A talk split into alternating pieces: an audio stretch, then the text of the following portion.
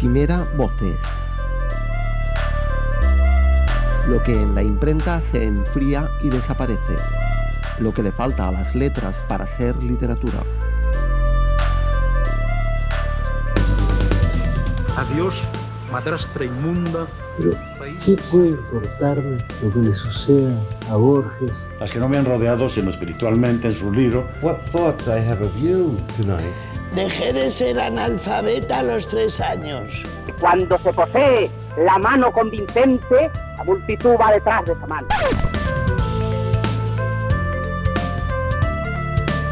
Ellas y ellos, sin filtros. Todo aquí y codificado en binario para que permanezca. It was not cruelty, not even insult. I eren homes que, que ens tractaven com a persones. Hablar de mi libro, hablar de mi libro, hablar de mi libro, hablar de mi libro, hablar de mi libro, hablar de mi libro.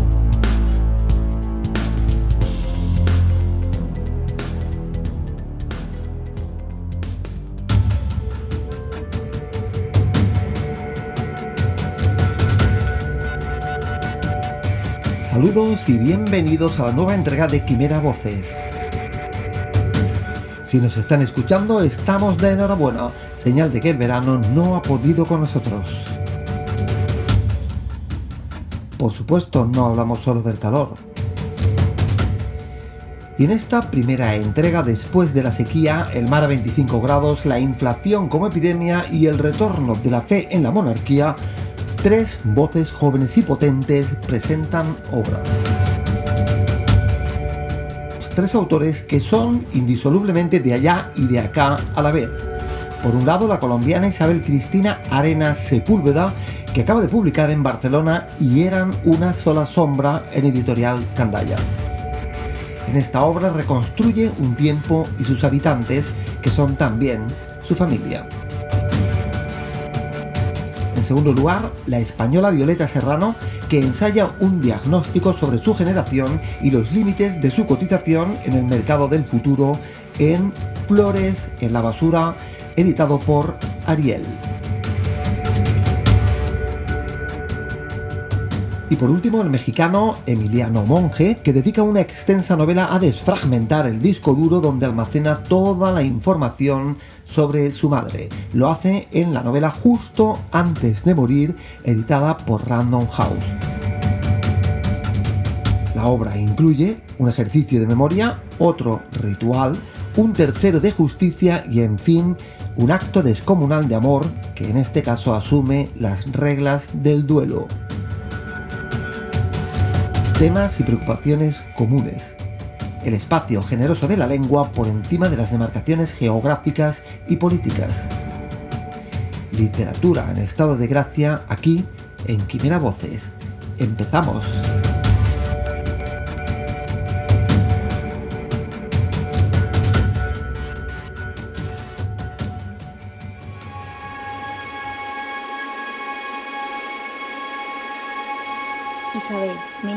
1993. Salía de mi habitación cuando miré hacia la izquierda y ahí estaba. Tenía puesto el vestido de novia. La imagen parecía contradecir las distancias. Se sentía lejos, como hundida en la puerta que la revelaba, pero a punto de entrar a impedir mi espacio. No miré sus ojos, me fijé en sus manos de Padre Nuestro, las uñas cortas y el anillo de casada, sin el ramo de azucenas rojas o rosas en las manos. Las giró despacio y me mostró las palmas, ligeras y pálidas, como si quisiera decir que no tenía nada que esconder o necesitara acercarse a preguntar, a responder, a pedirme algo. Usted es Isabel y salí corriendo hacia la luz que alumbraba la puerta de la calle a esperar a mi madre. Fue la única vez que la vi. Tenía 13 años y de ella solo sabía que teníamos el mismo nombre. Isabel Cristina Arenas Sepúlveda es colombiana, En Colombia estudió ingeniería, pero no tardó mucho en asumir que podría bailar mejor entre las letras que entre los números. Y luego estudió periodismo, más tarde creación literaria en la eh, Pompeu Fabra, en Barcelona, y un posgrado en librería en la Universidad de Barcelona. Y la tenemos aquí en Quimera Voces, encantados de, de tenerla, con el motivo de que presenta su libro, que es, se titula Y eran una sola sombra. ¿Qué tal, Isabel? Hola Santi, mucho gusto estar acá y muchas gracias por la invitación. Gracias a ti por recibirnos. Eh, vamos a hablar de este, este libro. Conviene añadir, y lo voy a decir porque estamos al lado de la calle Sepúlveda, en Barcelona, a donde ha venido a parar eh, una Sepúlveda como tú, de Bucaramanga, lo que viene a ser casi un buen argumento para los que creen en el eterno retorno. y ya que tu libro habla del tiempo, el tiempo es eh, lineal progresa de alguna manera o el tiempo es circular? Uf, a ver, yo diría que, que es circular, pero uno se puede desviar un poquito. Sí es circular porque hay cosas que vuelven o cosas que quizás se repiten, pero uno tiene la opción de que quizás esas cosas, de salirse por una tangente hay posibilidad de modificar la, la, historia. Bueno, de eso va también tu, tu, libro, porque es la reconstrucción de la vida de tu familia, de tus antepasados hasta, uh, hasta tu madre. La pregunta que me hago es, ¿por qué este ejercicio de memoria? ¿Había que salvar a alguien? Mm, yo creo que es más un ejercicio de, de curiosidad que siempre tuve con respecto a, a mi familia o respecto a las personas que están a mi lado. Siempre quise preguntar cosas que mi familia no preguntaban, eh, siempre quise saber la historia de mi abuelo, que él me contara qué hacía cuando era niño, eh, siempre he sido muy, muy preguntona. Y, y, digamos, al principio, siendo niña, eso me traía problemas porque la gente que pregunta es imprudente, la gente que pregunta hace, dice lo que no debe. Entonces, esa era como mi tarea de niña, siempre hacer eso. Y no tenía que salvar a nadie, solamente tenía muchas ganas de saber porque qué vida habían tenido las personas que estaban como a mi lado, ¿no? Tanto mi mamá como mis tíos, como mi abuela, como mi abuelo, y digamos que mucho tiempo después con Isabel, que era mi abuela y que no conocí y que era la que no sabía que me generaba tantas preguntas, casi que sin respuesta, porque muchas son preguntas que siguen abiertas has hecho ahí un acopio importante de, documentación, de datos, muchísimas entrevistas que además aparecen como parte del, eh, del texto, un texto que como eh, hemos comentado antes es un texto que tiene una, una beta poética muy interesante, eh, muy convincente. pero también es una narración auténtica de las que consigue crear una atmósfera que, atrapa al lector, y, y, he dicho esta, esta, frase un poco tonta de atrapar al lector, pero es que es verdad que hay un momento en que el lector vive eh, esa historia en Bucaramanga eh, con, con, tu familia. Esa historia que tú reconstruyes tiene como protagonistas fundamentales a las mujeres. ¿Esto ya lo sabías o lo fuiste descubriendo durante eh, tu proceso de reconstrucción? No, lo fui descubriendo. De hecho, cuando me planteé lo más serio posible hacer esta novela, fue cuando comencé el máster de creación literaria en la Pompeu Fabra. Antes toda esa historia estaba en mi cabeza, pero muy desordenada. Eh, pero en el máster ya pensaba en hacer, escribir la historia, escribir la novela, pero quizás le oía un poco, huía un poco a, la, a las voces de las mujeres, a mi voz, hasta casi el final y a la de Isabel y a la de mi madre también. Entonces, lo primero que yo planteé de la novela, o la semilla que yo planteé de la novela, era la historia solamente de Alfredo y su hijo, de Alfredo viudo con el niño, con el hermano menor, ellos dos solos y cómo enfrentaban esa vida de tener una familia grande de cinco personas, ahora que eran dos, dos personas. Era lo que yo al principio quería contar, solamente la historia de dos hombres solos pero no fui capaz de contar eso. Y se me metían otras personas, se me metía la voz de mi madre, se metía la voz de Isabel, se me metían todas esas historias que me habían contado por años y, y pues ya no pude, es como que eso mismo solo se fue construyendo. Hice la novela con esos dos personajes en primera persona, después la cambié a tercera persona, después empezaron a entrar otras personas a hablar y ya, o sea, después es como que hizo lo que quiso, sí. Pero no, no, no, la novela fue cambiando mucho y fue cogiendo el rumbo que quizás tenía que coger. Pero es coincidente con esa, eh, esa imagen de la mujer que aparece, por ejemplo, en García Márquez, ¿no? que supongo que es uno de, tus referentes, ¿no? Mujeres fuertes, mujeres que mueven el mundo y que en una sociedad tan machista como, como, esta que tenemos en Colombia, en todas partes, sin embargo son ellas las eh, realmente protagonistas, las que pueden eh, encarnar personajes eh, redondos, poderosos, que son los que aparecen en las obras de, García Márquez. ¿no? Y eso creo que ocurre en la tuya tiene algo también de, reivindicación feminista o simplemente de constatación de que así son las mujeres en, mi familia? Pues no lo hice con la intención de que sea una reivindicación feminista. Eh, de hecho, hay una cosa curiosa que, y es que en, en, Colombia, en Santander, en mi departamento, las mujeres que tienen fama de malgeniadas, de bramas, de voluntariosas, son las de Bucaramanga. ¿sí? Entonces, cuando alguien dice, no, es que es santanderiana, es como si yo me permitiera ser malgeniada o ser autoritaria solamente por el departamento de donde provengo.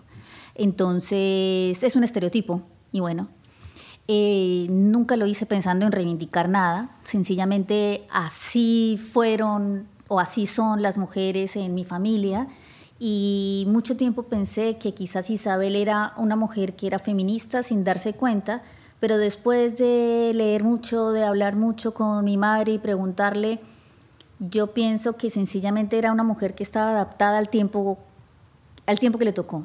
Si hubiera sido una mujer que quizás hubiera tenido más dinero, no hubiera trabajado, pero como era una mujer que era muy pobre, pues trabajaba en la fábrica haciendo cigarros. Pero no porque ella quisiera salir a trabajar, sino porque tenía que hacerlo, ¿sí?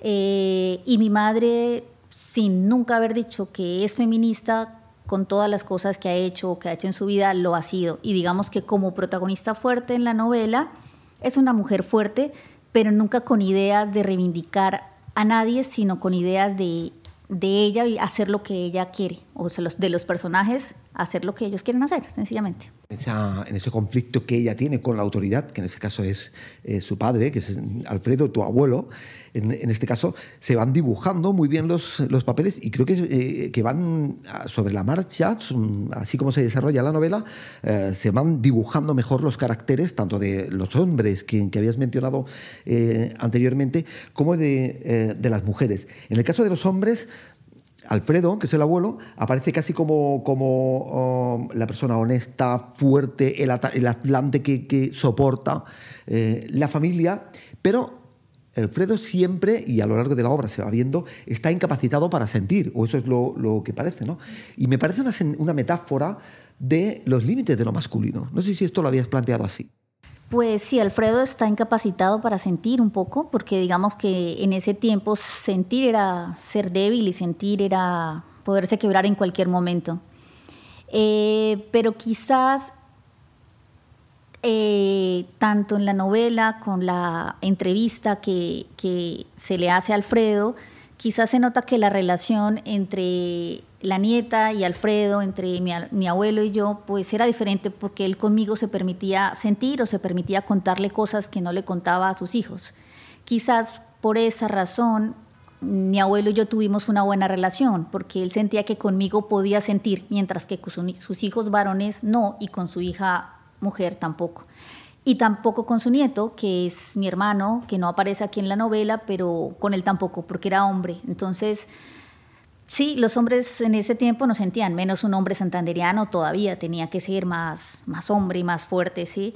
Y, también una persona como la, con la vida que tuvo Alfredo, que es un niño que se quedó solo, que básicamente hubiera podido, no sé, morir en la calle, a los 12 años quedarse huérfano, pues no puede uno permitirse sentir cosas porque, no sé, si siente cosas, no sé, se puede morir triste, de tristeza en la calle, y no. La familia ah, surge, ya, lo sabemos, alrededor del lenguaje y eso se ve también en tu, en tu libro. La familia habla, la familia se hace confesiones, la familia discute, la familia debate, el lenguaje está, está ahí. Pero hay incluso un momento en el que en el libro haces una apreciación sobre uno de los hijos de Alfredo e Isabel, es decir, los hermanos de tu, de tu madre, en el que eh, hablas de el mayor que es muy protagonista, es una persona inteligente que tuvo, tuvo estudios, fue ingeniero, y él siempre es la primera persona del lenguaje. Sin embargo, el hermano pequeño es el hermano que se desdibuja, ese hermano de que, que mencionabas antes, que se había quedado solo con, con su padre, con Alfredo, que no solo es una persona que, que, como decimos, tiene un perfil muy bajo, prácticamente no se hace notar en la casa, parece, parece que es una sombra que, que corre eh, simplemente por, por, los pasillos. Hay un momento en que dices algo así como que ni siquiera tenía o, ni siquiera sabía usar la, la, primera persona. Eso me parece muy interesante, esa, esa apreciación. Eh, digamos que sí, el hermano menor fue el que de alguna forma los que sufrieron la pérdida, siendo más conscientes, pensaban que, que él no se iba a acordar de nada o que no existía por ser un niño, porque les pasa que los niños son niños y entonces no se va a acordar de eso. Pero cuando él se queda huérfano, tiene 11 años y es y siempre fue una persona súper memoriosa, entonces así él nadie le prestara atención, él siempre ha registrado todo lo que ve, pero como alumbrando hacia afuera, nunca alumbrando hacia adentro. Entonces, eh, por eso él, digamos que nunca se permitió o nunca en la novela se permite decir yo, yo siento, yo pienso, sino él siempre es esto pasó, esto pasó, siempre es no señalando con el dedo, sino señalando lo que observa, diciendo esto pasó y esto es así. Y poseo la verdad, pero la verdad de otros porque la mía quizás no la quiero decir, aunque yo creo que es la persona el personaje que más sufrió la pérdida porque digamos que el hermano mayor y Luz tuvieron una madre por 20, 22 años, mientras que él no tuvo una madre, casi nada, y se quedó solo con un señor, pues no bravo, pero otro hombre, ¿sí? Em, la novela también, eh, como no, recrea una Colombia eh, de los años de la segunda mitad del siglo XX sobre todo, y no, no, sé, hay algún momento en el que haces referencia, pocos, ahí no, no, no, no eres generosa con, con, la historia de Colombia en el sentido de que, de que no, la, no la quieres reflejar. Ahora que has terminado el libro y que, eh, y que lo presentas, ¿te queda la sensación de que podías haber explotado esa parte, haber contado algo más de, de Colombia? Pues eh, quizás podría haber eh, escrito un poco más sobre sobre las luchas sindicales relacionadas con el tabaco en esa época, ¿sí? Eh, ¿Qué pasó con Isabel? ¿Por qué se prejubiló?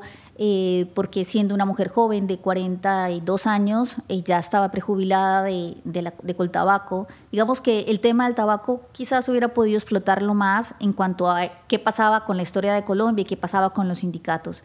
Eso lo hubiera podido hacer más. Eh, había otra historia que, que, quizás también hubiera sido bonito explotarla, pero me parece que ya está muy explicada en la literatura colombiana y es cuando hablo de, José Asunción Silva y la forma como, como murió, la forma como se suicidó, ¿sí? Pero eso ha sido contado muchas veces, entonces yo solamente quería dar como un brochacito de esa historia, no quería ahondar ahí. Mm, lo del 9 de abril lo cuento, que es cuando Isabel y Alfredo se casan, a las tres semanas más o menos, es el día que se incendió Colombia, eh, y cuento lo que pasó el 9 de abril en Bucaramanga, porque siempre se cuenta lo que pasó en Bogotá, el Bogotazo y todas las referencias históricas al respecto, y yo quería que, que fuera lo que pasó ese día exactamente en la ciudad de Bucaramanga. Y quizás eso, históricamente lo, un poco más acerca de, de los sindicatos y el tabaco, y cómo, no sé, ¿Cómo ha sido la evolución en, Colombia? Bueno, toda esa parte resulta atractiva porque sí que se ve, se ve esa lucha, cómo el poder, por ejemplo, pretende eh, perpetuarse, ¿no? Y cómo hay asesinatos contra, contra los que intentan, los liberales que intentan eh, modificar el, el, poder. Se ve de fondo, pero hay, un, hay, una, hay una referencia, como digo, no es continua, pero, pero es solvente. Uno se hace una, una composición muy buena de, de, la Colombia de la segunda mitad de, del siglo XX, de la que todavía quedan los estertores. Eh, por cierto, ¿cómo ves Colombia ahora en esta nueva etapa en que ha llegado Gustavo Petro?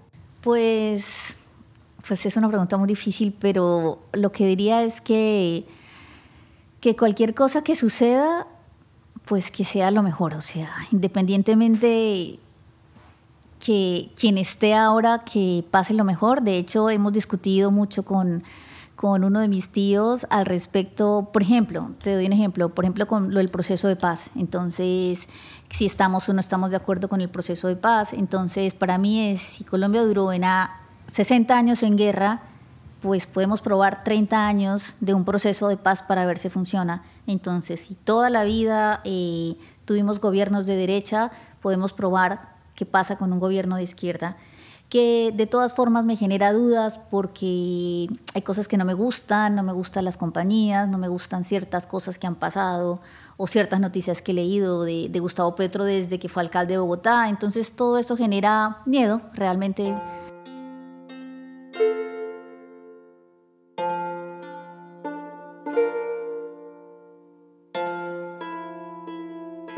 Bañamos en la cama. No pesaba ni más ni menos que antes, pero debíamos tener especial cuidado para que no se nos fuera a resbalar o a golpear sin darnos cuenta. Para sostenerla usamos el caucho grueso, celeste por un lado y rosado por el otro, con el que la amarrábamos antes para hacer lo mismo. No sé en dónde podrá haber quedado ese caucho. Pienso que lo tiramos. Eso no era un buen recuerdo. En cambio, el rebozo de diario con el que iba a misa sí era algo que ella apreciaba y tenía su olor. Yo me quedé con ese y con otro nuevecito que me dio un pesar terrible encontrarlo en la cómoda sin estrenar. Más o menos a las 9 o 10 de la mañana terminamos. Lo hicimos sin afán, al contrario, diría que nos demoramos todo lo que pudimos bañándola. Cuando ya estábamos acabando de arreglarla llegaron papá y mi hermano mayor. La tía se secó sus lagrimones con el vestido a abrir la puerta de la calle. Yo ni los miré cuando entraron. Algo me quemaba el estómago. Ya en ese momento quería salir corriendo de esa casa y no se me ocurría cómo. Entre los dos la metieron al ataúd. Yo le puse entre las manos un Cristo pequeñito que años después recuperé. Desde que le cerramos la tapa muchas cosas se me han borrado. Me senté en la sala a velarla, a rezar no sé ni qué. La tía Belisa apareció de repente y se sentó a mi lado. Vi que Elvia Rueda y Eva Naya dirigían las oraciones y que mi hermano menor caminaba entre la gente. Y como yo no era capaz de llorar, me puse a pensar en mamá y repetí en mi mente el baño que le acabábamos de dar para despedirla. Yo lo que pretendía con esa escena era que siempre Luz fue la niña bonita, la niña cuidada, mimada. Isabel siempre cuidó de su ropa, de sus vestidos, de su pelo y no permitía que la cuidaran a ella porque Isabel era una persona sencilla, como sale en la, eh, en la foto, quizás aquí está muy elegante en la foto de la portada, pero era una mujer como de aspecto muy, muy sencillo. Pero quería que su hija fuera mimada, que su hija siempre estuviera arreglada, perfecta, las uñas muy, muy arreglada, ¿sí? Y yo quería que en el momento de la muerte fuera la hija la que cuidara a la madre, la que cuidara el cuerpo de la madre, la que le lavara el pelo, la que le arreglara las uñas, la que la vistiera y la mimara, porque la mamá de pronto no lo permitió en vida. Siempre ella recibió y ahora ella quería darlo, ¿sí? Eh, y también quería que que así ella supiera que el cuerpo pues ya no existía o, le dejaría de desaparecer, quería verla bonita por última vez, peinarla, ponerle laca, acicalarla, ¿sí? Y, y esa escena eh, mi mamá me la contó, Luz me la contó muchas veces, la narró muchas veces, eh, sufrió mientras me la contaba, sufrió mientras me decía que esto había pasado, que no y muchos detalles también mientras ella me contaba eso, ella fue recordando, que fue otro ejercicio importante en la construcción de la novela, de preguntarle a mi mamá eh, con toda su generosidad las cosas que ella había vivido en esos momentos, que ella quizás quiso olvidar siempre, pero que al forzarla ella los iba contando o ella iba recordando ciertos detalles que para mí eran importantes, colores, olores, el lugar donde estaba. Y sí es una escena de amor, es una escena de mimo. No sé si en ese tiempo toda la gente hacía eso, pero, pero por lo menos mi madre pudo hacerlo con su mamá y no sé si es un recuerdo bonito o macabro, pero es un recuerdo especial, digamos. Ah, sí, me parece precioso, es un momento muy, muy de, de, de alto de, alta sentimentalidad y además bien llevada ¿no? en, la novela. Y era en una sola sombra, que es la novela de la que estamos hablando, de Isabel Cristina Arena Sepúlveda, eh, termina con una, una, serie de reflexiones en, en, la parte del, del, final de la obra, que de alguna manera creo que eh, matizan lo que has dicho al principio. La obra surge, según eh, decías, por tu curiosidad, por mm, recuperar las historias y no solamente los objetos, de los cuales tenemos algunos aquí, de tu familia, eh, todo aquello que de alguna manera eh, vivieron, fueron tus antepasados que entiendo que de alguna manera necesitas también recuperar por, por cuestiones de, por un lado, de sentimentalidad y tal vez también de, de identidad. No sé si, si, la cosa va por ahí. Pero esta curiosidad que desata eh, la construcción de la novela, al final se confiesa eh, diciendo algo así como eh, lo que yo quería hacer era cumplir con nuestra obligación de mantener presentes a nuestros muertos. Mm, digamos que Isabel siempre estuvo presente en, en, la conversación familiar porque era la persona que no conocimos, pero que, pero, que era, pero que existía. O sea, que yo nunca vi viva, pero existía en todas las navidades, en todos los aniversarios de muerto. O sea, ella siempre estuvo presente. Pero sobre todo para los que la conocieron viva. Pero para los que no la conocimos viva, era una presencia casi que obligatoria. Y durante todo el proceso de la novela yo me preguntaba sobre los sentimientos que yo tenía y debía sentir por una persona que yo no había conocido, pero que era un pilar en mi familia y que tenía y que me habían puesto su mismo nombre porque porque sí, porque eso pasa en Latinoamérica, también pasa acá, pero en Latinoamérica te llamas como tu abuelo hasta muchas generaciones.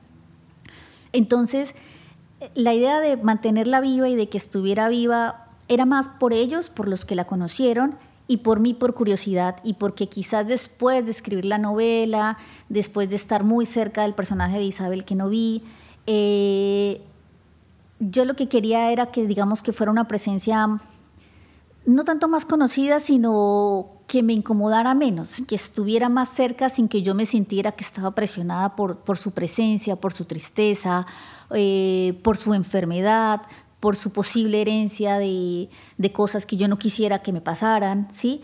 Eh, y sobre todo como por la tristeza de, de, poder hablar y poder mencionarle a los hijos, a los hermanos mayores, a mi madre, hablar de ella con más naturalidad sin que fuera como, como un secreto, como que, ah, su abuela Isabel le pasó esto, sino algo que sencillamente sucedió y que podemos hablar con naturalidad. Entonces, por eso, por eso sí quiero, creo que deben estar presentes. ¿Tienes la sensación de que eh, Isabel de alguna manera nunca se marchó del todo? Pues digamos que si mi abuelo estuviera vivo me diría que, que no, que no se marchó. Y yo diría que, yo diría que a veces sí y a veces no, ¿sí? Entonces, por ejemplo, como viste de pronto en la novela, los objetos para mí son súper, súper importantes.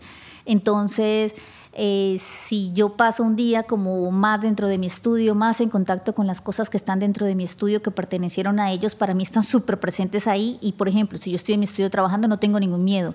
Siento que como que ahí están y están súper presentes, pero no, no, si yo salgo a la calle no siento que Isabel o Alfredo están cerca mío, no, pero si yo estoy cerca de los objetos que pertenecieron a ellos, sí hay una especie de, de que yo siento que sí están ahí presentes, ¿sí? Y sobre todo presentes más Alfredo, que lo conocí, con ciertas cosas de humor o ciertas complicidades que él y yo teníamos, eh, de ser su, su, nieta más querida, más, con la que más se podía sentir. Y con Isabel eh, quizás es porque después de todas las entrevistas con mis tíos y con mi madre, siento que, que me hubiera gustado conocerla y que su cercanía hubiera sido alguien como con mucho amor cerca que, estuvo, que, que, me hubiera gustado que hubiera estado cerca, sí, pero ya te digo, son los objetos que están presentes y adentro están ellos, entonces estamos como protegidos. Y ahora vamos a hablar de, de literatura y de la propuesta que, que haces en, en, este libro. Y eran Una sola sombra, publicado en Candaya. ¿Mejor la memoria o la ficción? Mm, pues la ficción puede estar también hecha de memoria, ¿no? No sé si tendría que escoger al, al respecto, pero pero soy de ficción y en la novela así haya mucha memoria, también hay ficción y hay cositas que mi familia me reclamará, los que la lean, los que la hayan leído, me van a decir esto no es cierto, esto no es cierto, cosas así, o por qué esto, hiciste esto, y ya, pero eso digamos que lo saben ellos y yo ya he tomado mis decisiones, es mi versión, ¿no? La novela es mi versión de la historia. Y de cara al futuro, ¿habrá más memoria en las obras de Isabel Cristina Arenas Sepúlveda? Pues quizás sí, yo creo, porque, porque ya te digo que me gusta preguntar, ¿no? Entonces ya estoy por ahí preguntando cositas y que me cuenten historias, historias que le cuentan o no a la familia que no quiero que se pierdan. Y habrá más memoria, pero siempre con ficción. O sea, siempre la ficción está ahí, es lo que cose todo. Pues muchísimas gracias. Es un placer haber estado ah, hablando contigo, que nos hayas recibido a Quimera Voces y, y, nada, seguimos recomendando aquí y eran Una sola sombra, la nueva novela de Isabel Cristina Arena Sepúlveda y que dará mucho que hablar seguro. Muchas gracias Santi por la invitación.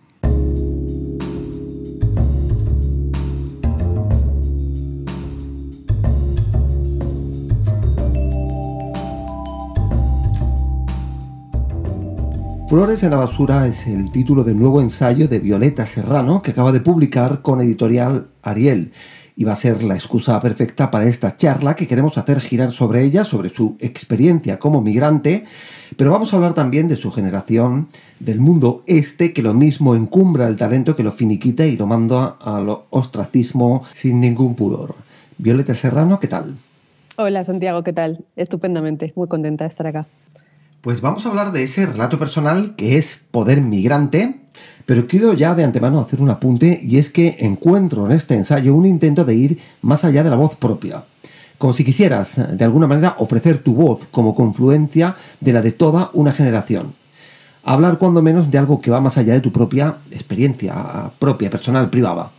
Sí, me parece que bueno, la experiencia personal eh, en un libro, digamos, funciona en tanto en cuanto pueda, pueda aplicarse a una universal, ¿no? Si no, no, tendría mucho sentido. Mi experiencia personal, ¿a quién le importa? ¿no? Pero sí cuando lo tomas como un, como un punto de partida, si quieres, para hablar de una cuestión, pues como te has dicho, generacional, y que es un libro que de hecho no se queda solo en mi generación, sino que trata de hacer un diálogo con otras generaciones, ¿no? Para crear alianzas, para crear comunicación, porque me parece que hay una falta de entendimiento también entre lo que nos pasa a nosotros, lo que les pasaba a nuestros antepasados y qué nos puede pasar en el futuro. Hablas en efecto de otras generaciones, incluso te refieres a la generación posterior a la tuya, lo cual es bastante difícil porque apenas están soltando lastre en este momento. En ese análisis que haces, insistes una y otra vez en que ninguna lo ha tenido tan complicado como tu generación, esta que en general conocemos como generación millennial. ¿Realmente crees que la vuestra es una experiencia peor que la de generaciones anteriores? Bueno, primero la peor tratada de la historia en general me parece mucho decir porque la historia ha tenido momentos oscurísimos, ¿no? Pero me refiero dentro de la historia reciente, ¿no? Si hacemos una comparativa con la generación de nuestros padres, eh, los, baby boomers, bueno, eh, la situación ha sido muy distinta, ¿no? Porque ellos eh, nacieron en un entorno muy complicado, obviamente, incluso tuvieron que, vivir años de dictadura, pelear después por la democracia. Y cuando llegaron al mercado laboral, pues todo era bastante ya eh, estable, ¿no? Esos 40 años casi que España nos, nos regaló, digamos, de estabilidad, con sus errores, como todas las cosas, pero con estabilidad económica y, social, ¿no?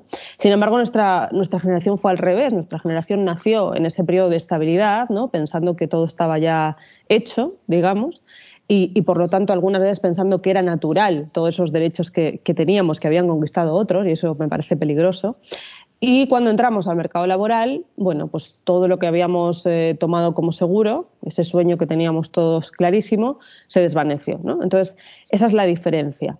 Eh, ir de mal a bien suele ser bastante mejor que ir de bien a mal, y eso es lo que nos ha pasado a nosotros. Ahora, yo creo que ya es momento de, dejar de llorar ¿no? Eh, por esta situación y de pensar, bueno, con lo que tenemos, ¿qué hacemos a partir de ahora? ¿no? Y este libro también va por ahí, un poco quiere eh, ir en contra de ese discurso de la nostalgia que me parece también muy peligroso.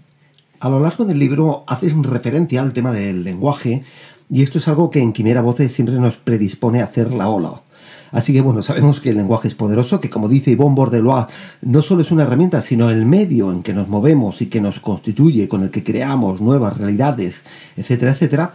Eh, eh, por supuesto, el lenguaje jugó su parte en el discurso del engaño que hemos vivido las últimas generaciones, pero puede ser también parte de la solución este mismo lenguaje.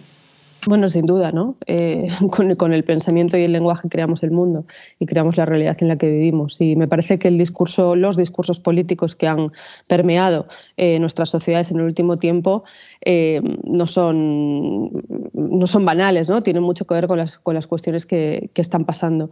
Nosotros, como, como, esta generación que ahora debería hacerse cargo de este gran cambio de época que, que estamos viviendo, creo que tenemos que tener mucho cuidado con el lenguaje, con resignificar las palabras ¿no?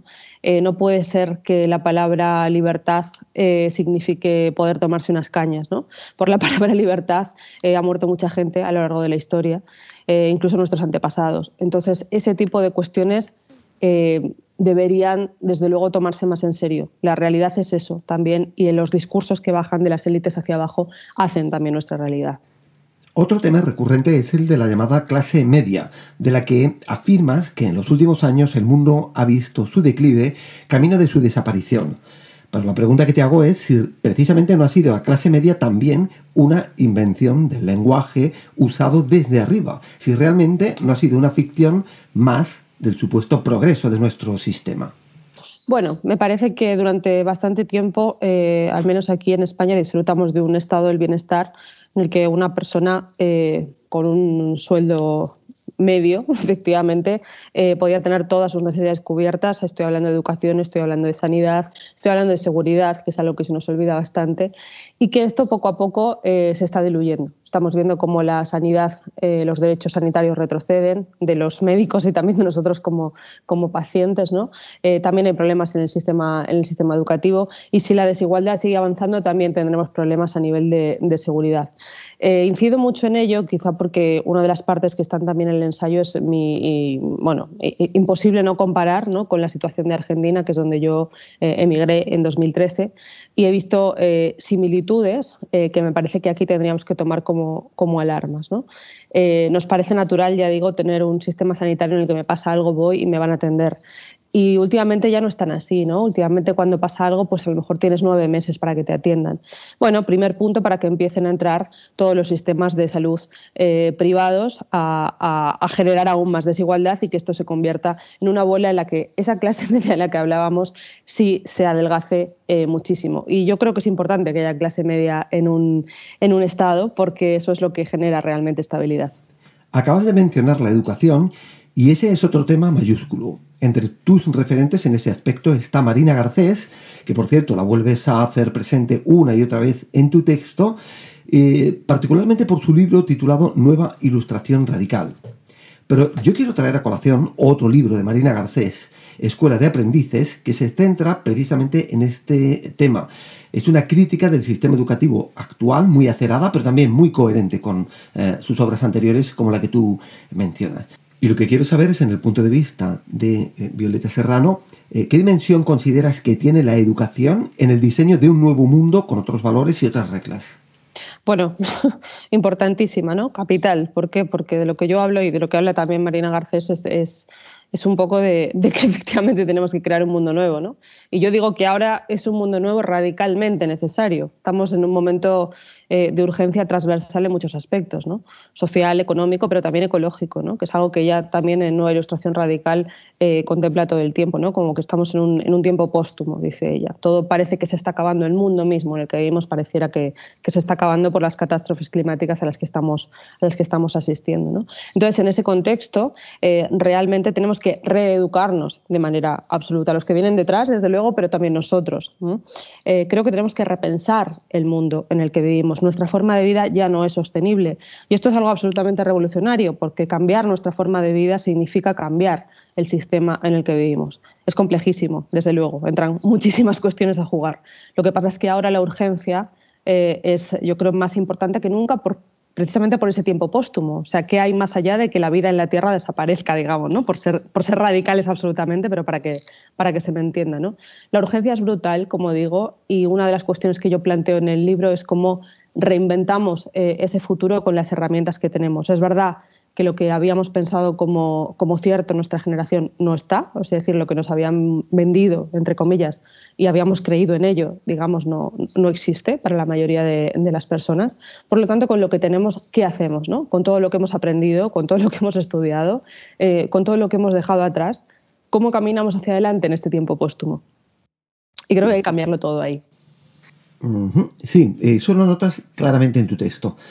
Además, haces algo interesante. Al final de cada capítulo cierras el texto con una pregunta, lo cual está bien porque mm, implicas al, lector, es decir, se siente interpelado.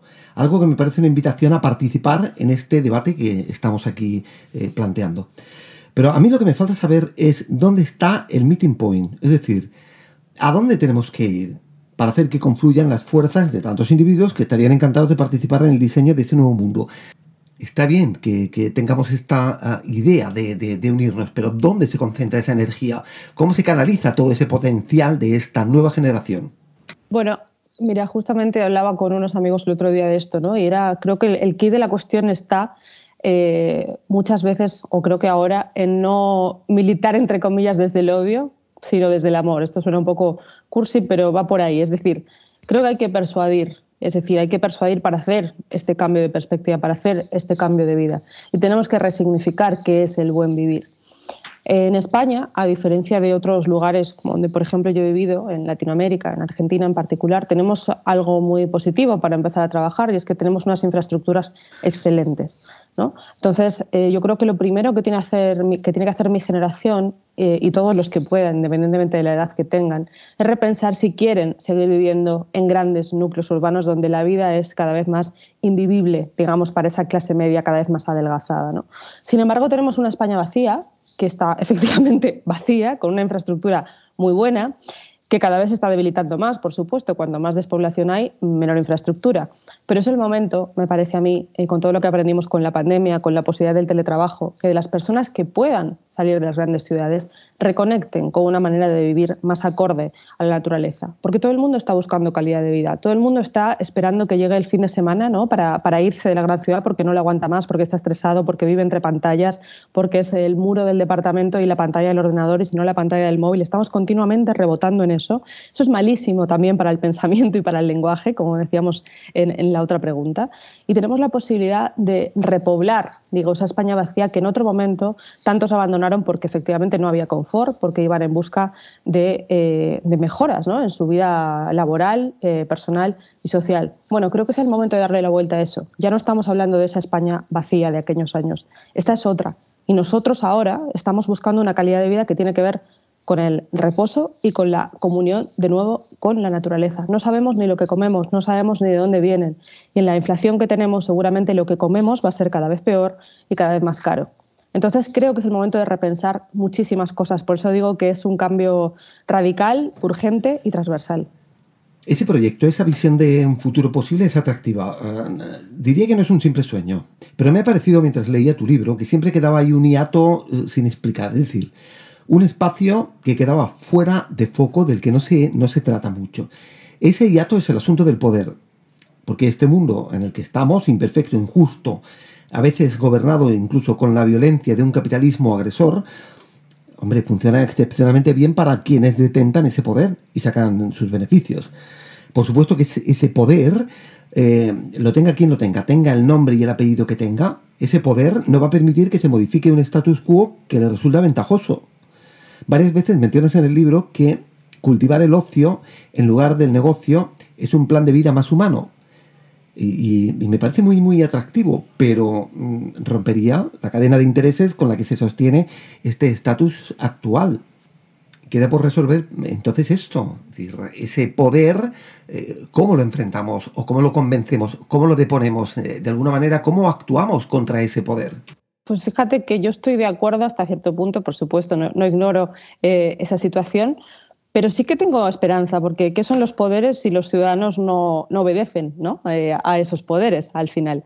Eh, decías que va más allá incluso de los representantes políticos, que es algo que yo lo digo también en el libro, que no tenemos que olvidar la política y la representación política es importante para tratar de canalizar esos poderes al menos hasta un punto, ¿no? aunque no se pueda del todo. Pero si nosotros tomamos decisiones que son irreversibles, digamos, nadie nos lo puede quitar. Me parece que hay una falta también de coraje. Quizás es que no tenemos ganas de vivir un poco peor que en las ciudades. Quizás es que no estamos acostumbrados a que bajemos y tengamos un café preparado en el bar de la esquina. Quizás es que genera mucho esfuerzo eh, crear otra vida sostenible y alternativa. Entonces, mm, yo me plantearía más bien esa pregunta, ¿no? ¿Somos capaces de cambiar absolutamente nuestra forma de vida? Estamos, digamos, nos atreveríamos a ver y descubrir que podemos vivir mejor, pero con un esfuerzo. Creo que llevamos demasiado tiempo eh, acomodados, eh, viviendo en un confort que nos ha aletargado bastante y que deberíamos cambiar, porque en ese confort, como tú bien dices, nos estamos durmiendo y mientras dormimos nos están arrebatando absolutamente todo. Así que yo no soy tan pesimista. Creo que no es que hay algo que que no, no podemos hacer nada porque no depende de nosotros. Creo que eso es fácil, ¿no? Para, para quedarse tranquilo. Bueno, es que, total, es demasiado grande lo que está encima y no voy a poder hacer nada. Yo discrepo, creo que con la acción directa, que decían los anarquistas, también hoy podemos hacer cosas. Y la acción directa está en nuestras manos en gran medida. Conozco a muchísima gente que teletrabaja, por ejemplo, y sigue viviendo en grandes ciudades. Y está dispuesta a pagar altísimos alquileres. ¿Por qué? ¿Por qué no te vas a otro lugar y empiezas a desinflar esa burbuja? Eso también es parte de nosotros. No creo que sea arte de magia. Es parte de las decisiones que los eh, habitantes de este mundo tenemos que tomar también. ¿Qué dimensión tiene el 15M en el pensamiento de Violeta Serrano? ¿En qué medida eh, el 15M determina la forma de pensar y de actuar de tu generación? Bueno, fue una patada al tablero. Eh, creo que eso fue, fue así. Para mí fue un poco, bueno, lo recuerdo en, Barcelona, como que yo, yo, ya militaba mucho antes, ¿no? Y entonces de repente se unió mucha gente de forma masiva a la militancia y estaban asustados a veces de que les pegara la policía. Claro, nunca les había pasado. Nosotros, los que ya estábamos ahí, era como, bueno, no pasa nada, tranquilo, sabemos cómo, cómo hacerlo, ¿no? Entonces, a mí me alegró en el sentido de que esa militancia, digamos, de repente era, era masiva, ¿no?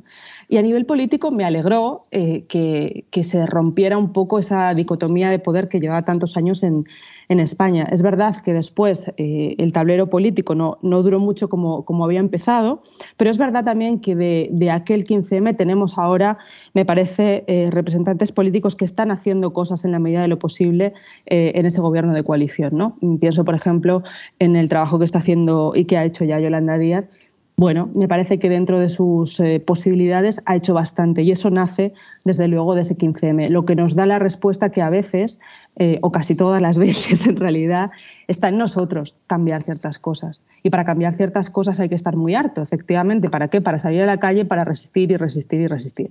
Que eso es algo que digo mucho en el libro. Quejarse no, quejarse no sirve de nada. Llorar, bueno, quieres desahogarte, llorar un rato, sí, las cosas están mal, perfecto.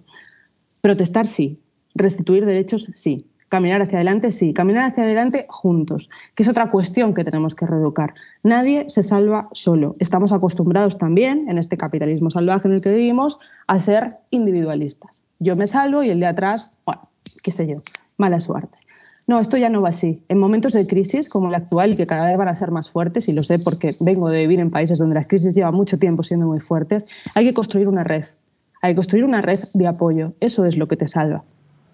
Sí, pero fíjate que en el 15M, en el 15M eh, se desató toda la rabia de un sistema que entendió que incluso eso tan limpio y tan generoso eh, que era tomar las calles, podría ser desestabilizante. A continuación, todos los medios de comunicación y a veces incluso los resortes del Estado se lanzaron para abortar y después desacreditar el movimiento. Bueno, fíjate que a la vez el sistema educativo, y vuelvo otra vez a, este tema que, eh, que, para mí es, es capital, el sistema educativo progresivamente es cada vez más activo, formando individuos que deben preocuparse solo de su acomodación al sistema económico y no tanto de eh, el tema de la, de la relación social o la solidaridad social.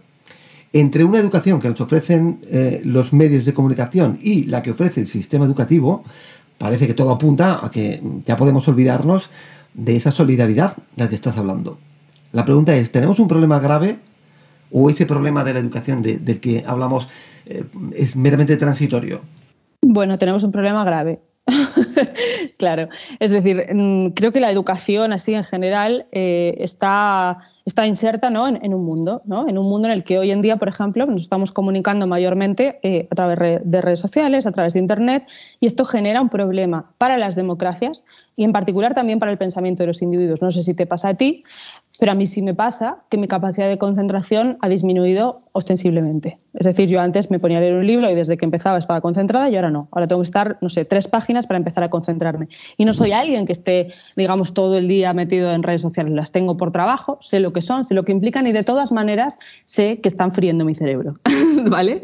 Digamos. Entonces, esto es algo a lo que deberíamos educar a las nuevas generaciones, por lo menos que lo sepan, porque nosotros es como cuando, viste que ahora está muy mal visto fumar, digamos, porque todo el mundo sabe que es muy malo pero cuando llegó la gente fumaba incluso desde los 12 años y no pasaba nada aquí en España. Bueno, me parece que es un poco lo mismo. ¿no? Entonces tenemos una nueva era aquí en la que creo que los jóvenes más jóvenes van a estar más preparados para esto porque por lo menos saben eh, a qué se atienen, por un lado. Eso decías eh, por una cuestión. Por otra cuestión, hablabas de Margaret Thatcher. Por supuesto, Margaret Thatcher eh, hizo creer eh, a toda una generación que no era un problema social lo que tenían, era un problema individual. O sea, si tú no llegas a tener el trabajo que quieres es porque eres un vago. No es que haya un problema social, es porque tú, como individuo, no estás haciendo las cosas bien, no te estás esforzando lo suficiente. Vale, este este discurso es el que tenemos encima también, en nuestra generación y muchos otros. ¿no? Ay, es que no lo estoy haciendo suficientemente bien. Ay, es que no me esforcé demasiado. No, es que hay un problema social. Un problema social porque el salario mínimo, que esos grandes poderes que tú decías les parecía una locura subirlo un poquito, eh, bueno, no llega para nada. No llega para nada. Entonces, todos nos tenemos que buscar la vida en lo posible para tener eh, varios trabajos, si es posible, para poder llegar a algo. ¿no? ¿Esto es un problema individual o es un problema social? Es un problema social. Entonces, es lo que decía antes. Tiene que haber una alianza también entre generaciones. Estamos en un momento transversal. Estamos en un momento de crisis que puede ser también en un sentido positivo podemos cambiar las cosas también si entendemos que esto no es un problema individual, que esto es un problema social, que hay que pararse a hablar más con el vecino, a tomarse un café o a tomarse una cerveza y no tanto mandarse mensajitos de WhatsApp. Porque ahí es cuando la gente te dice la verdad y te dice lo que siente y te das cuenta que siente lo mismo que tú. Y esa desesperanza y esa frustración es común, por lo tanto es social. Pues siguiendo el título, hay que decir que eh, a nosotros tampoco nos gusta que el talento, que la belleza termine en la basura como dice el título, pero quisiera saber también cuál es la percepción que tú tienes. ¿Consideras que el libro que acabas de publicar es una obra que invite al optimismo? Sí, está escrito desde ahí. Es decir, la situación es compleja, eso no se niega, desde luego, pero como tú bien dijiste antes, es un libro que siempre plantea preguntas. ¿no? Me parece que el ensayo tiene que ir por ahí, tiene que plantear preguntas, tiene que generar pensamiento propio precisamente en, los lectores, que es a lo que abogo también. Eh, es un libro optimista por eso, porque quiere que esta generación salga de la queja, porque vea que otros mundos son posibles y además son urgentes. Por lo tanto, no es para llorar, es para entender que tenemos una oportunidad histórica y que tenemos que hacernos cargo de ella ahora. Así que eso me parece ilusionante, no me parece feo. No digo que sea, como decía Mafalda, no hay que confundir lindo con fácil. ¿eh? Puede ser muy lindo, pero no va a ser fácil. Ahora hay que hacerse cargo, hay que salir adelante, hay que tomar decisiones y hay que hacer acción directa con nuestras propias eh, posibilidades, cada uno en la medida de sus posibilidades, pero hacerlas, ¿no? No pensar que, bueno, no lo hago porque si yo lo hago solo que más da. O hay un poder arriba que es más, más, más complejo y no, no va a hacer nada porque yo haga esto o no lo haga, no, al revés. Yo creo que poco a poco se pueden generar eh, grandes cambios. Como decía antes, que me preguntabas algo concreto, no todo el mundo puede teletrabajar, es cierto, pero los que sí pueden teletrabajar pueden empezar a repoblar eh, esos espacios y esos espacios empezarán a tener otra vez necesidad de servicios. Y entonces podrá venir otra gente que en principio no pueda teletrabajar, pero sí pueda dar servicios a nivel local. ¿no? Y todo eso cambia la cadena y cambia el sistema. Pues es el momento perfecto para hablar de feminismo. Me gustaría saber, según tú, qué papel tiene, qué puede aportar en este momento de cambio del que hablas. Pero me gustaría también que hablaras, atención, de limitaciones. es decir, de si incluso este feminismo eh, o cierta tendencia dentro del feminismo eh, puede dividir, puede separar en momentos en los que, como acabas de decir, como has dicho en varias ocasiones, lo que se precisa es lo transversal. Bueno, creo que en la línea de lo que venía diciendo, no me sirve ningún movimiento que sea eh, que cierre, digamos. Me sirve todo movimiento que abra. ¿no? Y dentro del feminismo ha habido pues, muchas corrientes y muchas cuestiones, porque ha habido un sacudón realmente con ello que me parece espectacular y, y maravilloso. ¿no? Pero es verdad que ha habido también muchas cuestiones que tienen que ver con la cancelación y todo esto que me preocupan. ¿no? Me parece que en la democracia eh, tenemos que escuchar a todo el mundo, a quien piensa como nosotros, pero sobre todo a quien no piensa como nosotros.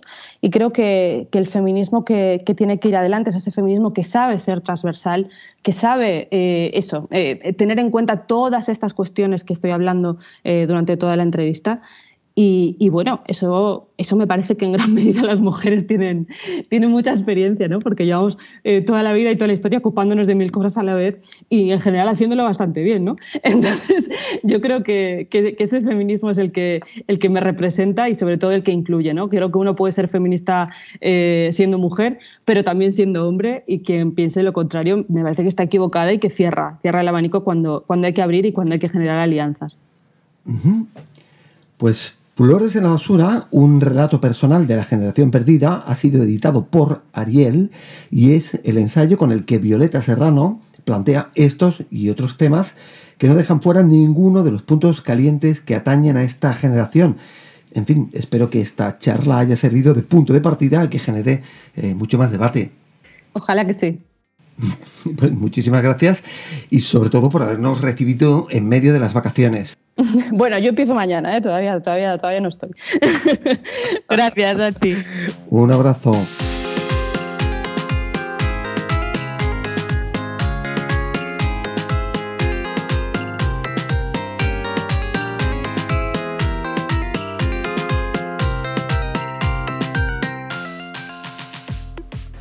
Bueno, pues estamos con una de las eh, voces más interesantes de la narrativa latinoamericana actual. No hablo solamente de México, él es mexicano, hablo de, de, toda la literatura latinoamericana y es Emiliano Monge, que está en España presentando justo antes del final su nueva novela en Random House y encantado de que reciba a Quimera Voces.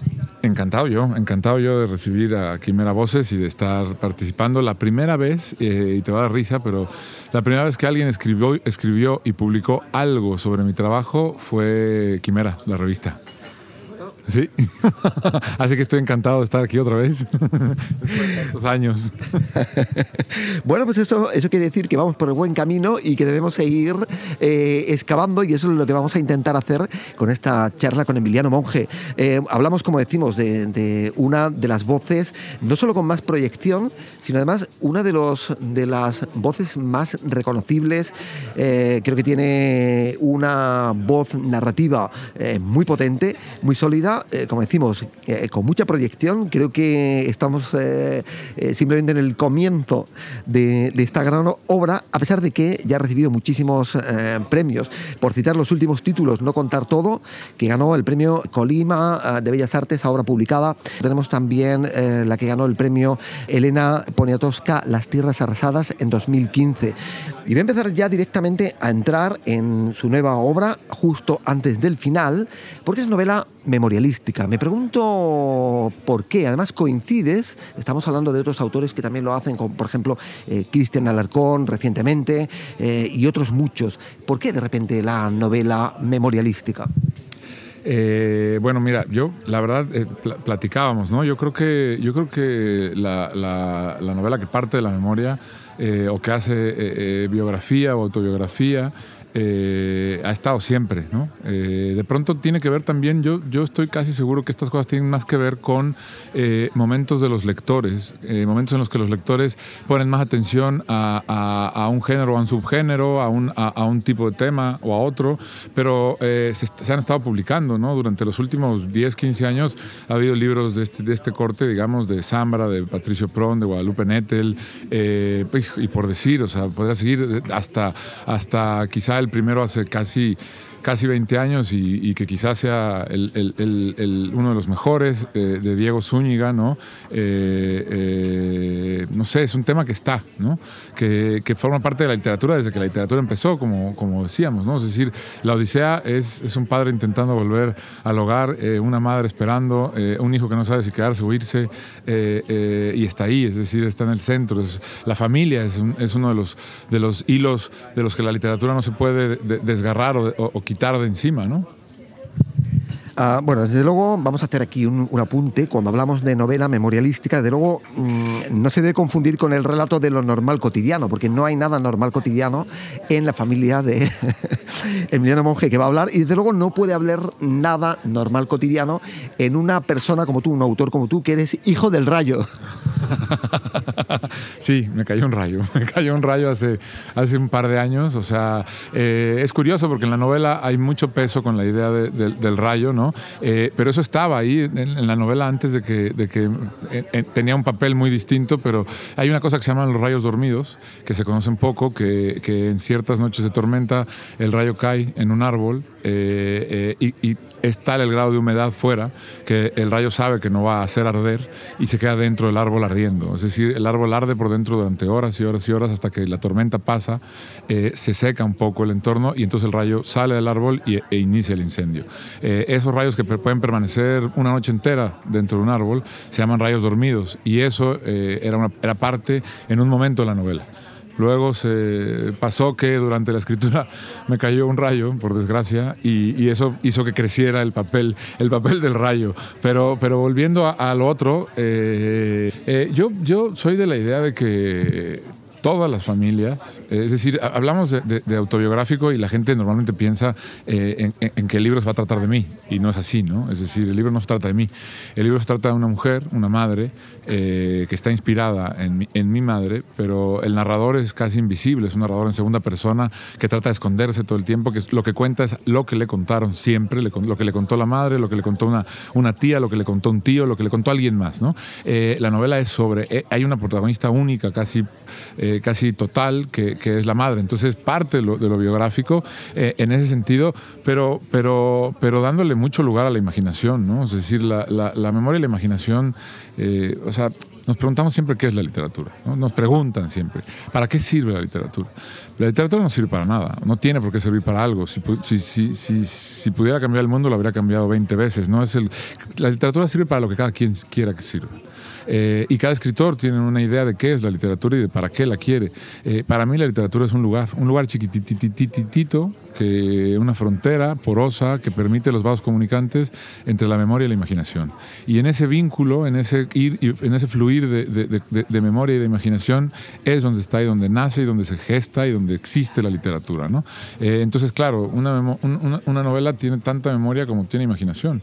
y ahí, entonces es polémico. Este, este tipo de cosas como de la no ficción, la ficción, son cosas de los editores, cosas de los editores con los que los escritores podemos o no estar de acuerdo, a veces nos enojamos un poquito, a veces nos enojamos muchísimo, y luego hay casos como el de mi queridísimo amigo Luis Chávez, un gran poeta y un gran narrador costarricense, eh, que publicó su primer libro, eh, él estaba seguro de que había escrito eh, un libro de poemas eh, y su editor decidió que eso eran ensayos.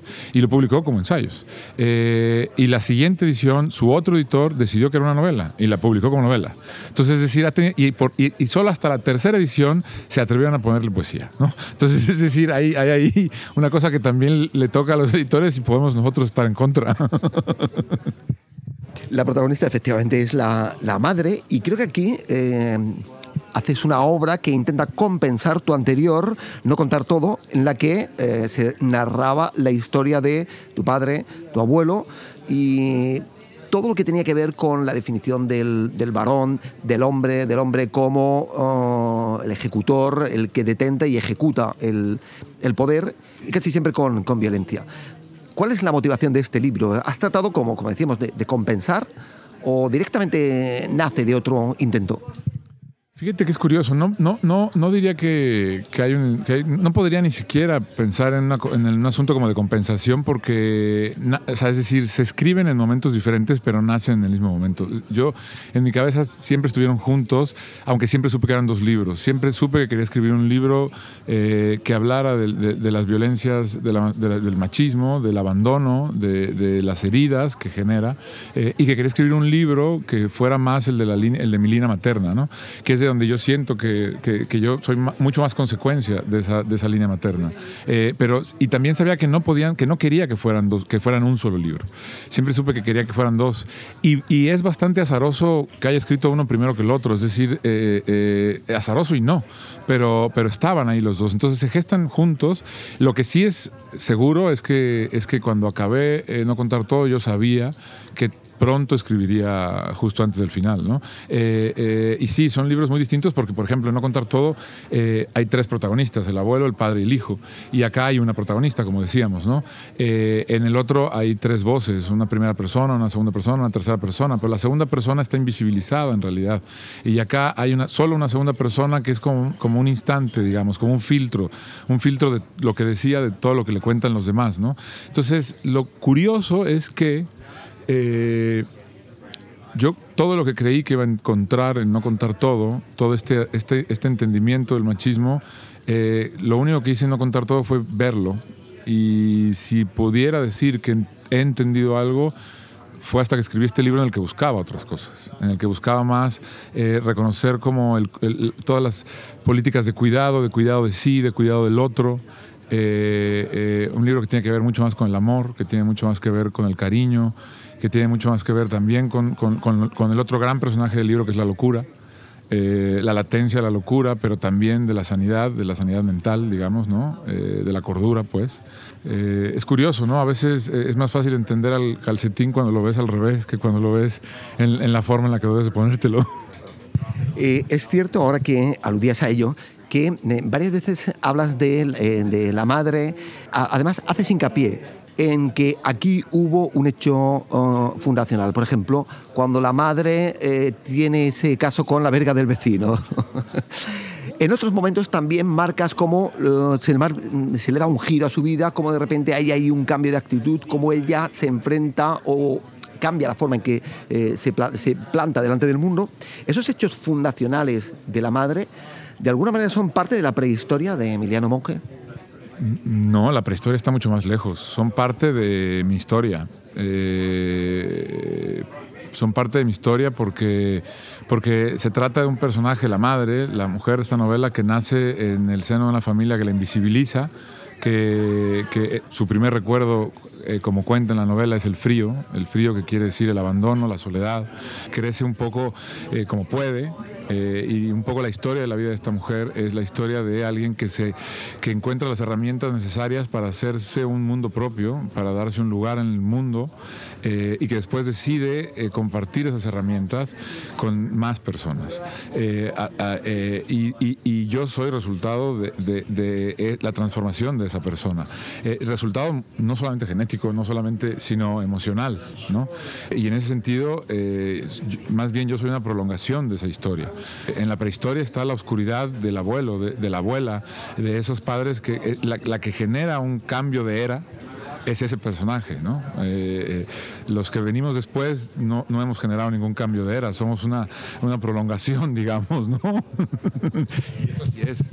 Desde luego, es una mujer eh, muy fuerte.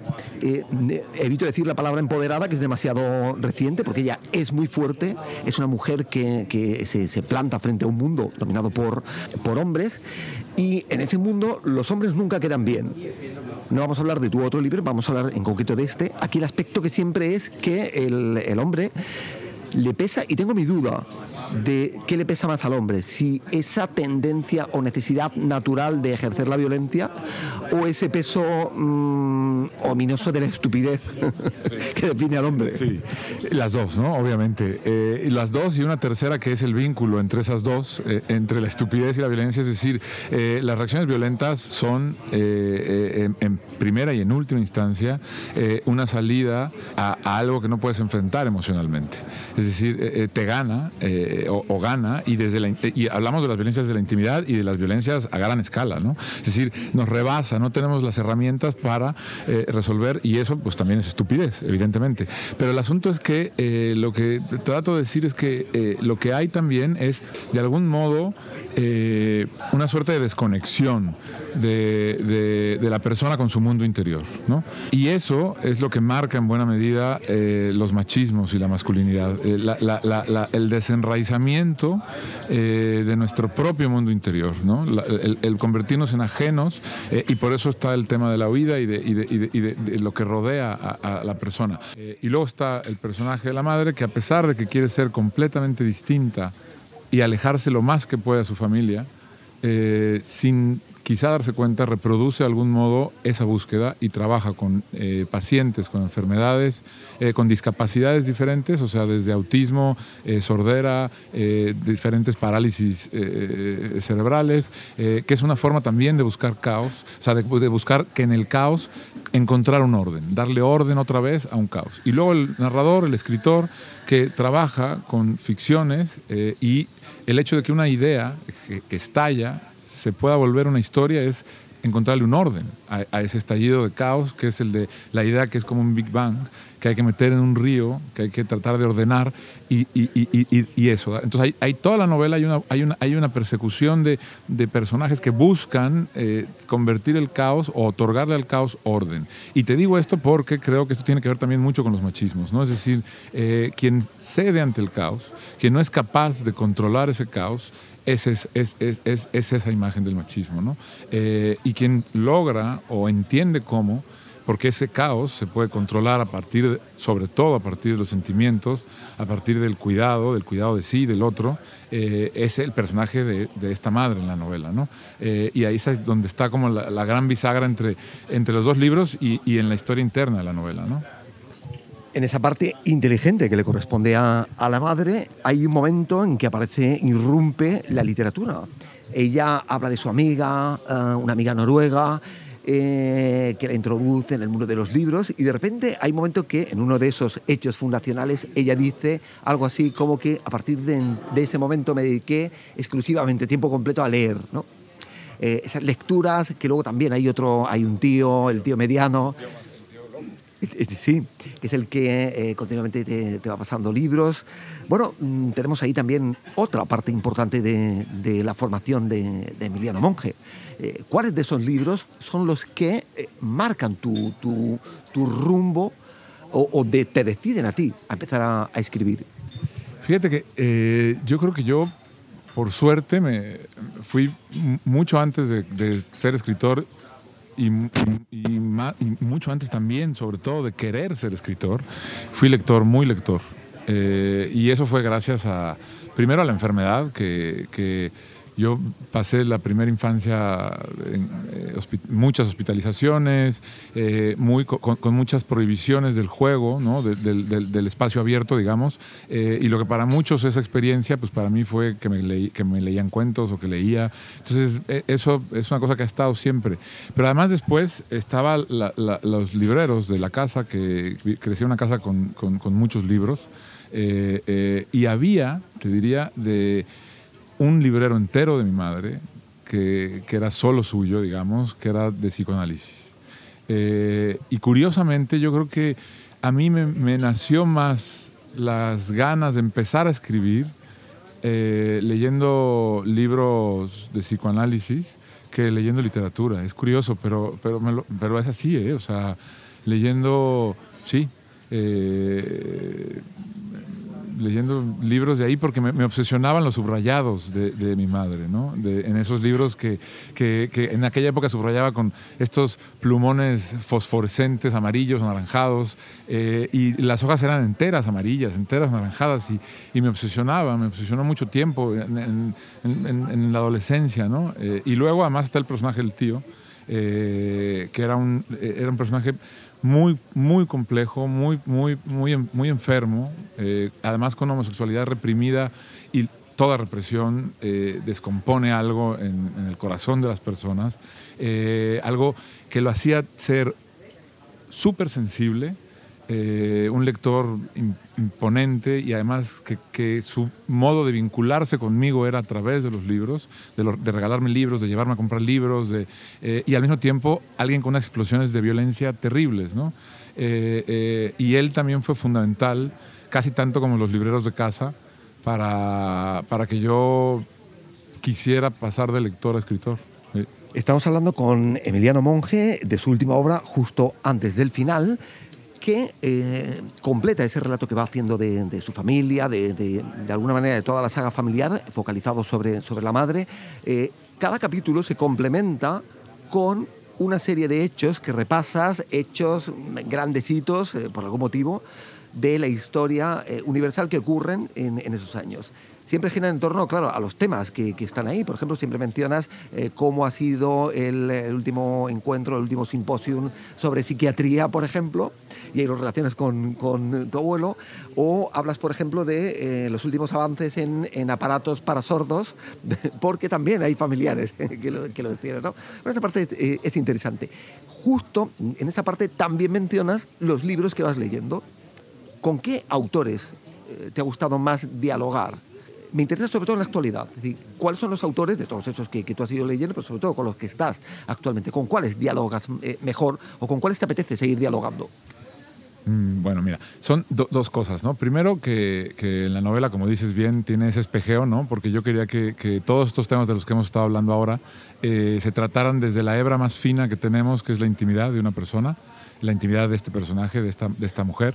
Eh, y también desde la soga más gruesa que podemos tener, que es este macro hacia la historia con mayúscula de, de- de la locura, del, de- de- del caos, del, y es un poco un almanaque del absurdo, ¿no? de, lo que nos ha llevado. eh, eh, el, título juega con justo antes del final, con, con el la idea del duelo y de la muerte, pero también juega con la idea del duelo macro del planeta, ¿no? es decir, estamos, tendríamos que estar viviendo un duelo generalizado porque nos cargamos algo tan importante como el planeta. ¿no? Eh, entonces hay un juego de espejeo que además se van fundiendo porque además nos, a veces nos quedamos muy, tranquilos con decir, eh, bueno, es que el, mundo impacta la vida de una persona, hombre, claro, pero se nos olvida que una persona también impacta la vida del mundo ¿no? Eh, y que hay un espejeo, un juego, de, un, juego de, de, un entramado que puede ser a veces muy intenso y a veces muy laxo, y entonces por eso en la novela se va acercando, se aleja, se acerca, a veces se sueltan, aparecen cosas que luego no se recuperan, pero otras que sí. eso por un lado. Y por el otro, en el asunto de ahí van apareciendo los, libros que marcaron al narrador, que son o libros que, que, estaban en la biblioteca de la madre, del personaje principal, o de, libros que el tío le fue regalando. Eh, de esos, yo te diría que a mí hay autores que hemos leído que somos conscientes de todo lo que hemos eh, dialogado, robado, expoliado de, de su trabajo. Y hay un montón de autores que no somos conscientes de todo lo que hemos robado, expoliado y tomado su trabajo. Es decir, eh, casi cualquier cosa, cualquier libro que hayamos leído y que nos haya impactado de algún modo, eh, forma parte del eco eh, general, o sea, del ruido de fondo con el que nos enfrentamos a la escritura, ¿no?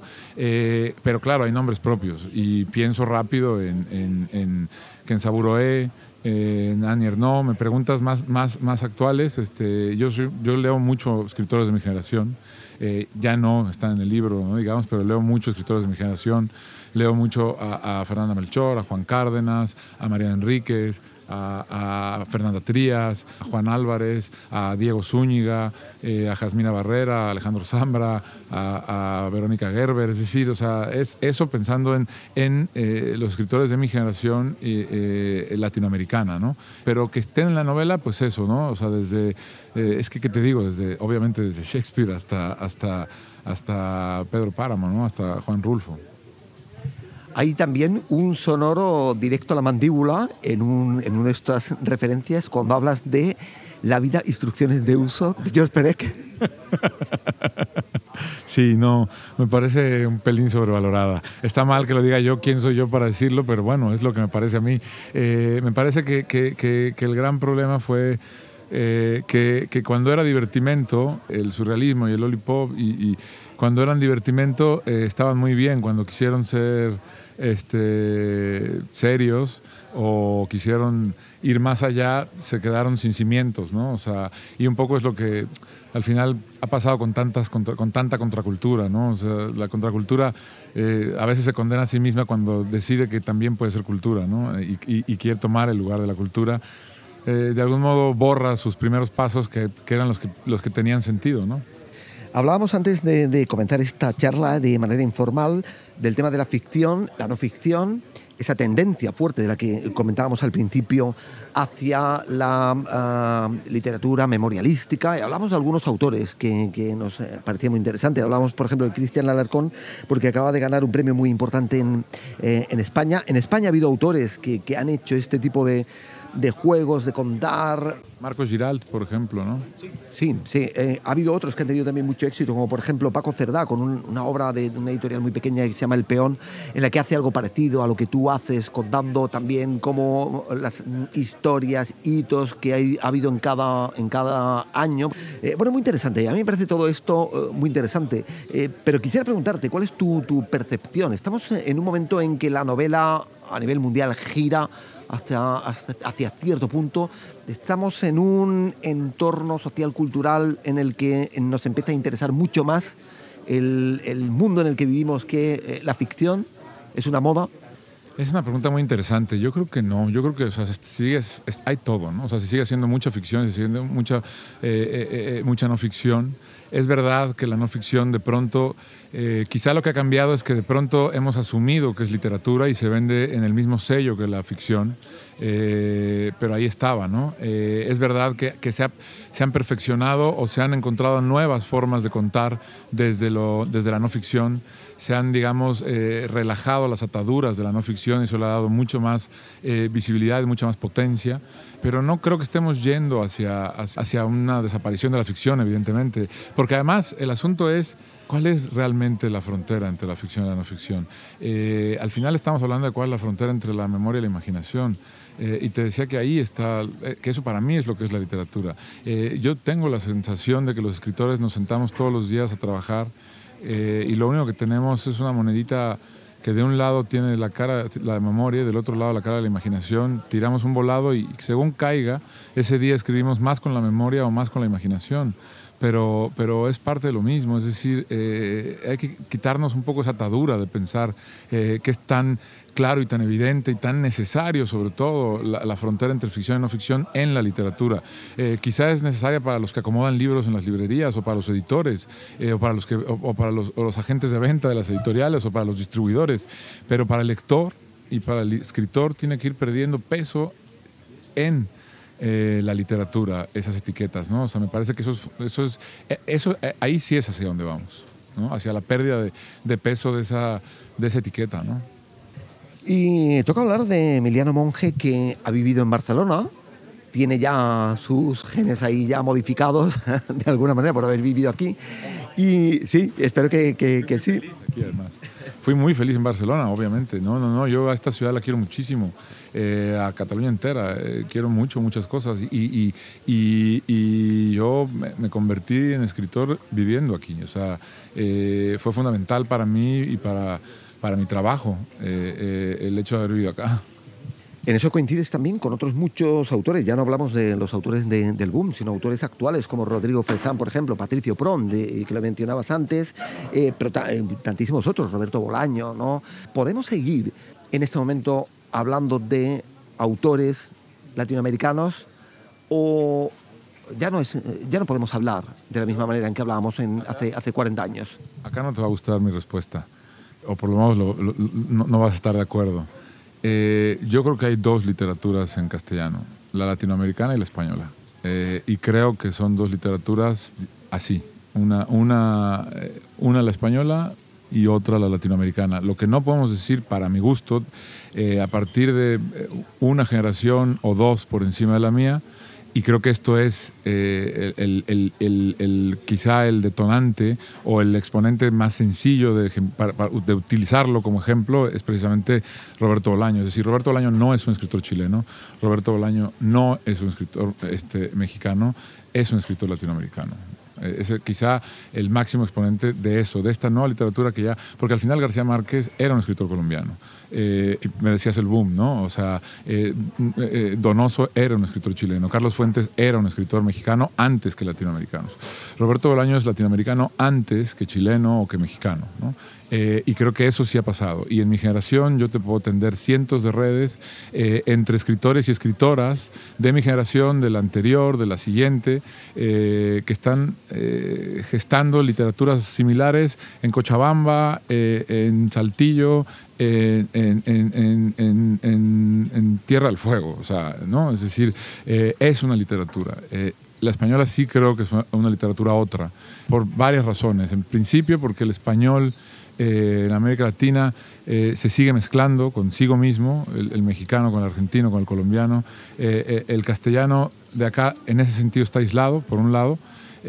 por otro lado, porque, porque las realidades de Latinoamérica es una, eh, por más que haya pequeñas, este, que haya montañas que suben y, cañones que bajan, es un territorio. Eh, España es otro territorio, es decir, eh, el ultramar hoy en día me parece a mí que es España. Este, en ese sentido. Y luego además, por una última cosa que quizás sea la más polémica, que he discutido con, con, muchos autores de acá también, incluso con cercas en algunos artículos, lo hemos discutido, es, es que eh, el español de acá eh, está menos dispuesto a eh, seguirse transformando, ¿no? tiene menos impacto. Y en América, desde las lenguas originarias, que, hay un, reconocimiento, o sea, hay un, nuevo reconocimiento, un nuevo, están tomando el lugar que tenían que haber tenido siempre, siguen, siguen llenando al español de palabras nuevas, palabras que asumimos, que aceptamos y que incorporamos. Digo, por algo la Real Academia tiene un diccionario de americanismos, que es ridículo, pues, o sea, es porque, ¿por qué tiene un diccionario de americanismos y no están dentro del diccionario de la, Real Academia las palabras que están en ese diccionario de americanismos, ¿no? Eh, eso habla, ¿no? Eh, eh, entonces creo que, y esto no hace mejor a una que a otra, evidentemente, no, jamás diría eso. Lo que digo es que hace que existan dos, dos espacios de generación de literatura. Para mí son esos dos. Bueno, pues nos despedimos con esta eh, polémica muy interesante. Eh, eh, podríamos debatirla y deberíamos seguir debatiendo aquí en Quimera Voces y seguiremos hablando. De momento seguiremos disfrutando de esta nueva obra justo antes del final y Emiliano Monge que nos ha recibido y nos ha dado esta charla tan interesante que como digo, vamos a continuarla. Muchísimas gracias. No, muchísimas gracias a ti, muchísimas gracias a Quimera Voces, de verdad, y muy contento, nada, y ojalá la continuemos cuando quieran.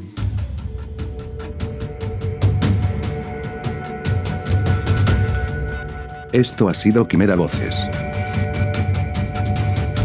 Difusión en redes y web, Eva Díaz Bello.